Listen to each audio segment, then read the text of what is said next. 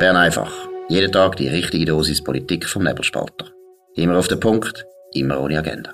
Der Podcast wird gesponsert von Swiss Life, ihrer Partnerin für ein selbstbestimmtes Leben. Das ist die Ausgabe vom 19. Oktober 2022. Gamilote und Markus Somm. Ja, Bundesrat. Bundesrat ist das ewige Thema. Es ist wieder interessant. Der Kanton Zürich hat sich jetzt gleich aufgerafft, besser gesagt die SVP vom Kanton Zürich, und einen eigenen Kandidat vorgestellt. Gamilote, wer ist das?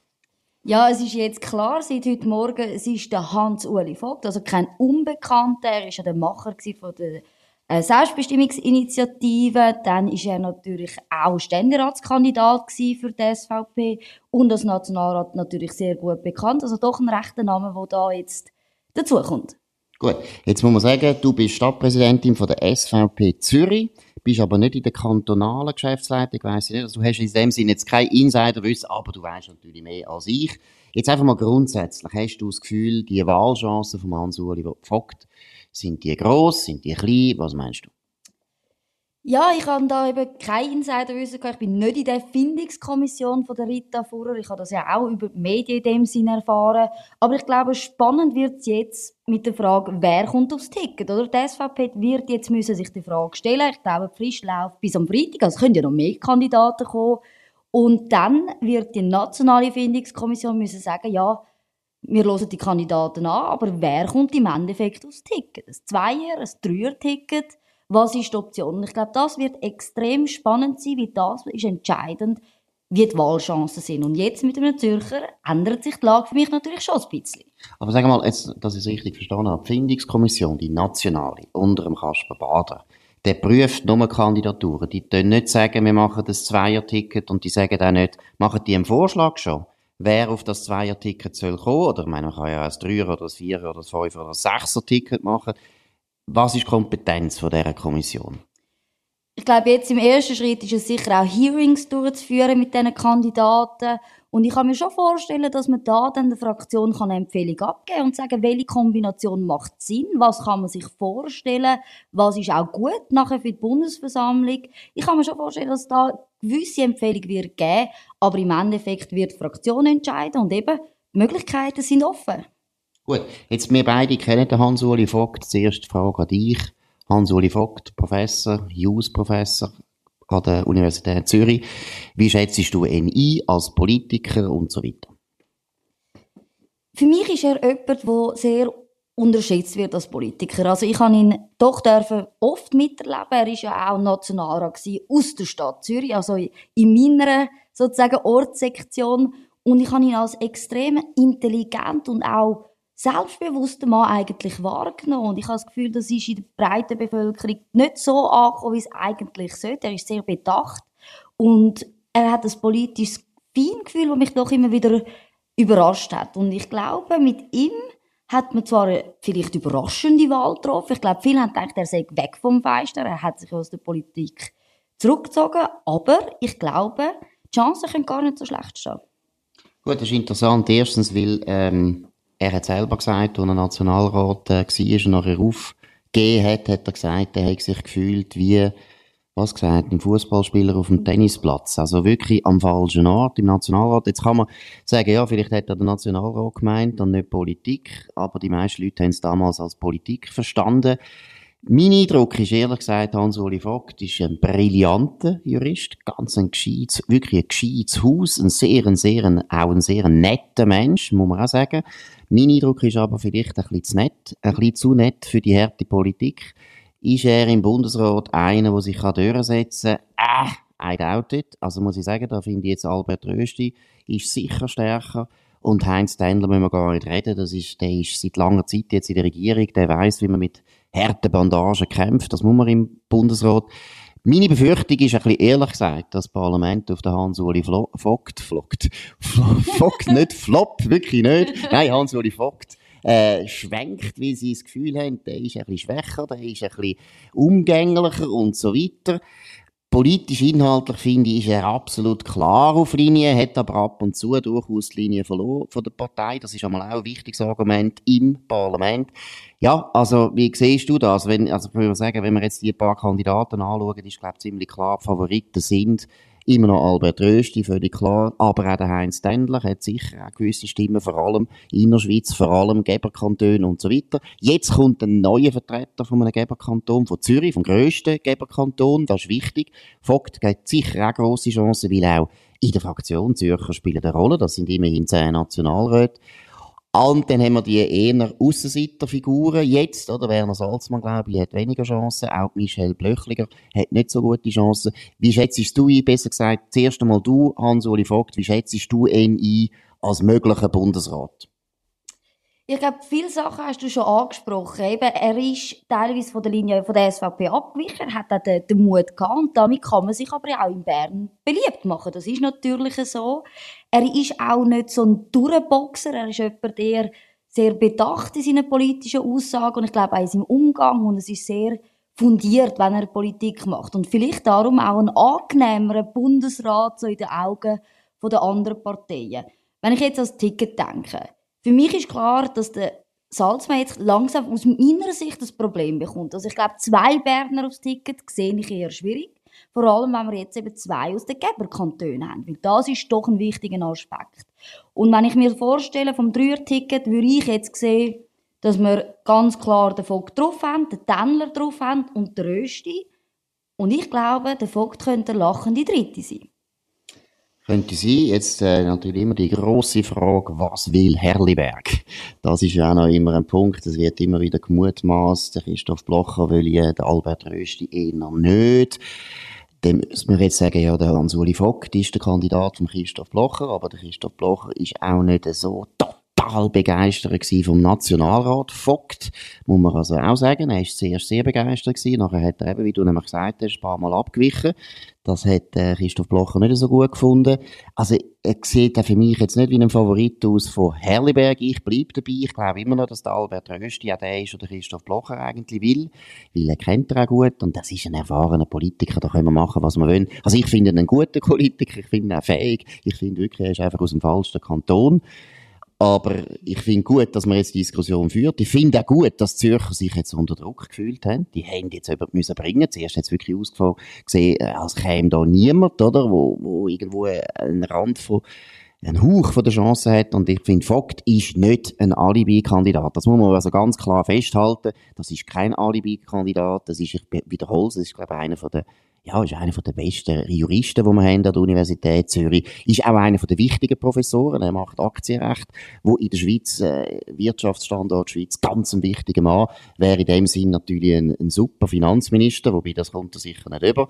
Aber ist ja gleich, das spielt keine Rolle. Vogt ist sicher ein valabler Kandidat. Mein Gefühl ist jetzt langsam, weil Tendler ist auch nicht so wohl gelitten in Herliberg. Also es wird auf Rösti Vogt rauslaufen, habe ich jetzt langsam das Gefühl.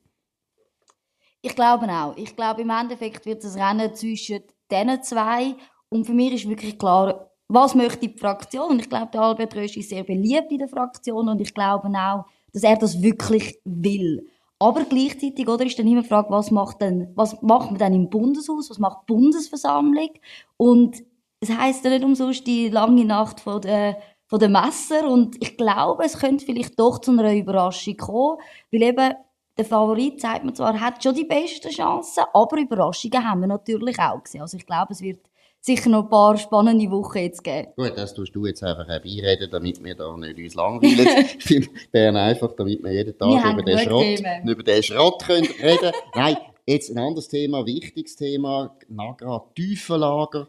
Da hat jetzt eine Kommission vom Bundesumweltministerium in Berlin, also das ist das Umweltministerium von der deutschen Regierung, hat jetzt ein Gutachten äh, veröffentlicht und das ist doch sehr interessant. Gami, um was geht's? Genau, also wo ja klar geworden ist, wo das Tiefenlager ankommt, sind ja die Deutschen, vor allem die an der Grenze, ja fast in Schockstarre geht. Und jetzt ist ein Bericht rausgekommen, es gibt so eine Expertengruppe Schweizer Tiefenlager und die sagen jetzt, ja, die Nagra, die hat ihren Job eigentlich gut gemacht. Also sicherheitstechnisch ist das der beste Standort, auch die Entscheidung wissenschaftsbasiert, transparent, ein selbsthinterfragendes Verfahren gewesen. Also ein Eis-Anzeugnis aus Deutschland. Absolut. Und eben, man muss noch betonen, wie wichtig das ist, dass jetzt eigentlich das politisch ist. Erstens, die Bundesumweltministerin heisst äh, Steffi Lemke, das ist eine Grüne. Also das ist wichtig, das ist eine grüne Politikerin, die der Schweizer jetzt attestiert, Nagra, er hat es gut gemacht. Ich finde auch Wörter, die im Bericht stehen, oder? Plausibel Sex, und das sei gerechtfertigt. Und ich glaube, was ganz, ganz transparent, du hast es schon erwähnt, was ganz wichtig ist, es steht auch der Satz, ja, man merke, politische Erwägungen haben keine Rolle gespielt bei dieser Standortwahl. Das hätte ja ein bisschen den Verdacht gegeben, auch geschürt von Schweizer Zeitungen, wie immer. Wenn wir uns selber in die Knie schiessen können, wir Journalisten aus der Schweiz, dann tun wir wirklich die Schweiz total abmachen. Auch in unserer Zeitung ist gesagt worden, es sei komisch, dass man da den Standort plötzlich geändert hat, nördlich Lägern, so wie das jetzt heisst, das sei zuerst wieder rausgeht. Und die Experten, die deutschen Experten sagen jetzt auch, nein, das ist eindeutig, das ist rein geologisch, rein technisch, rein wissenschaftlich, wie das äh, entschieden worden ist und nicht politisch. Und das ist natürlich wichtig für die deutsche Seite, weil dort der Widerstand natürlich jetzt ein bisschen geschwächt ist. Oder wie siehst du das?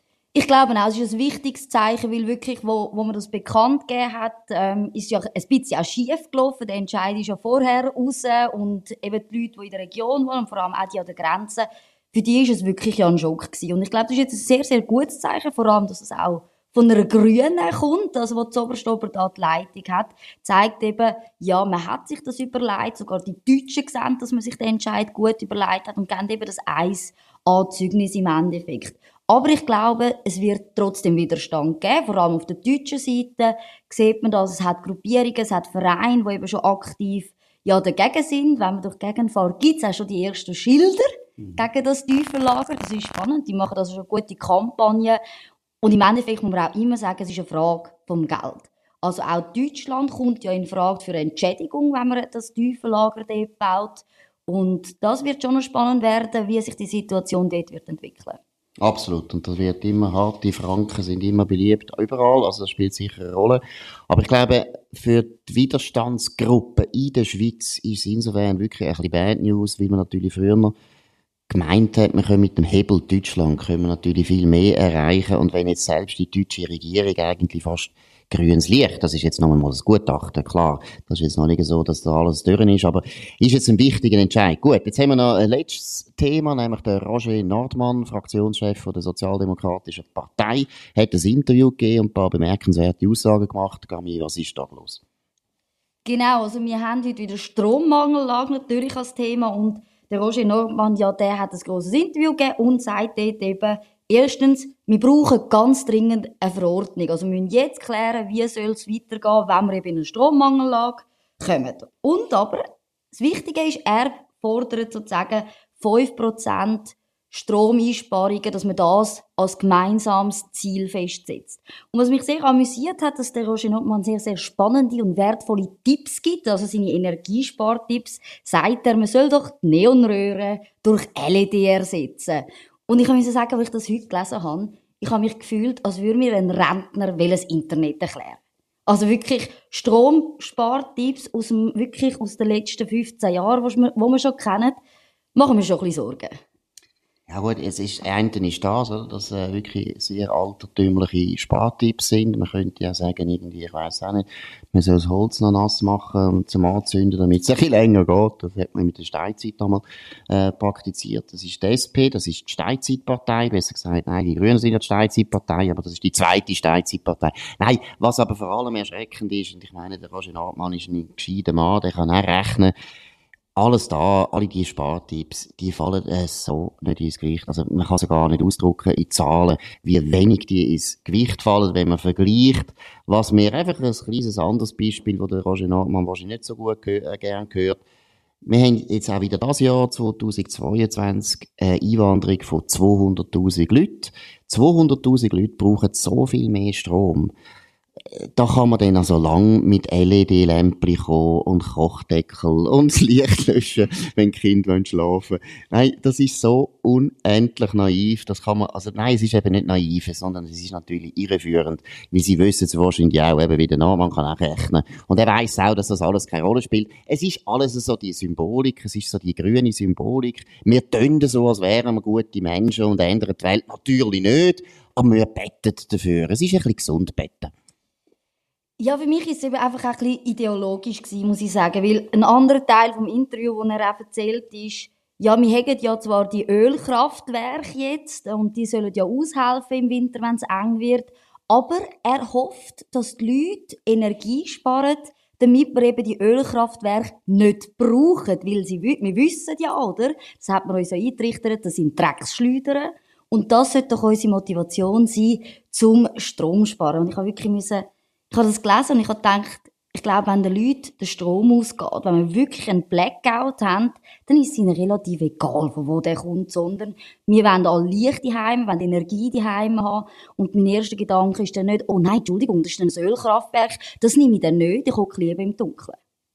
Ja, es ist so, es ist, als erstes hast du völlig recht, es ist deshalb völlig unrealistisch, weil letztlich der Strom ist wahnsinnig wichtig und eben muss man auch aufpassen, dass man nicht äh, den Eindruck erweckt, ja, das ist praktisch Luxus. Es geht nur darum, dass man eben ein das Licht früher ablöscht und früher ins Bett gehen und ein bisschen weniger Netflix schauen und dann haben wir das Problem schon gelöst.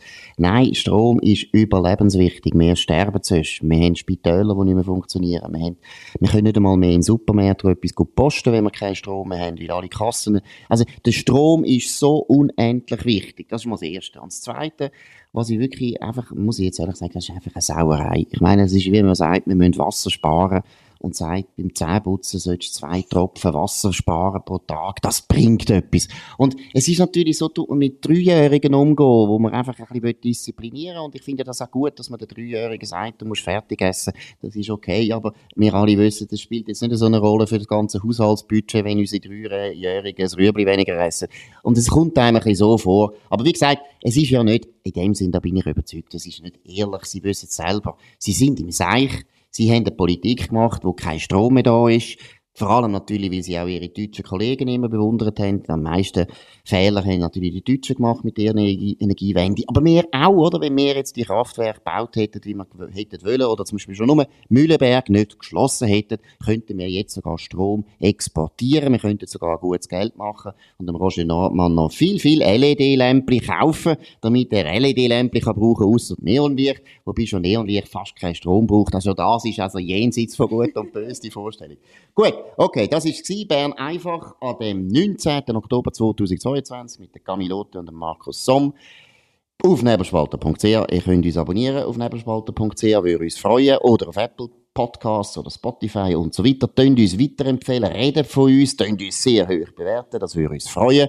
In dem Sinn hören wir uns wieder morgen zur gleichen Zeit auf dem gleichen Kanal. Wir wünschen einen schönen Abend. Das war Bern einfach, immer auf den Punkt, immer ohne Agenda. Gesponsert von Swiss Life, ihrer Partnerin für ein selbstbestimmtes Leben.